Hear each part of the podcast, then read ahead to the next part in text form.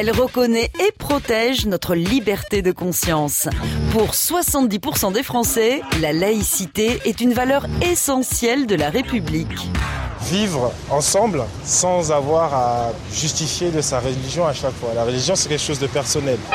1871, l'année où on a retrouvé notre liberté de penser. Laïcité, cité, cité la laïcité dans la cité.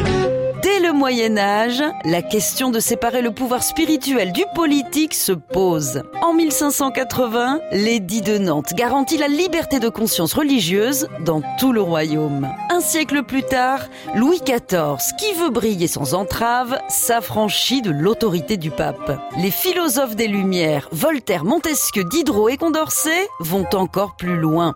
Ils remettent en cause l'autorité sacrée du roi pour eux, le pouvoir ne vient pas du ciel, mais du peuple. C'est une révolution. L'article 10 de la Déclaration des droits de l'homme et du citoyen met fin à la monarchie de droit divin. Le mot laïcité apparaît pour la première fois en 1871 pendant la Commune de Paris dans le journal La Patrie. À l'époque, la loi Fallou impose l'instruction religieuse dans les écoles. Onze ans plus tard, Jules Ferry fonde l'école laïque. Depuis la loi de 1905, la République assure la liberté de conscience, garantit le libre exercice des cultes, mais n'en reconnaît aucun et supprime la rémunération du clergé par l'État. Comment ça, on va passer Noël chez tes parents? On évite tous les sujets qui fâchent. Hein. Israël, le Dalai Lama, la burqa. Il y aura Jackie Chan et Arafat?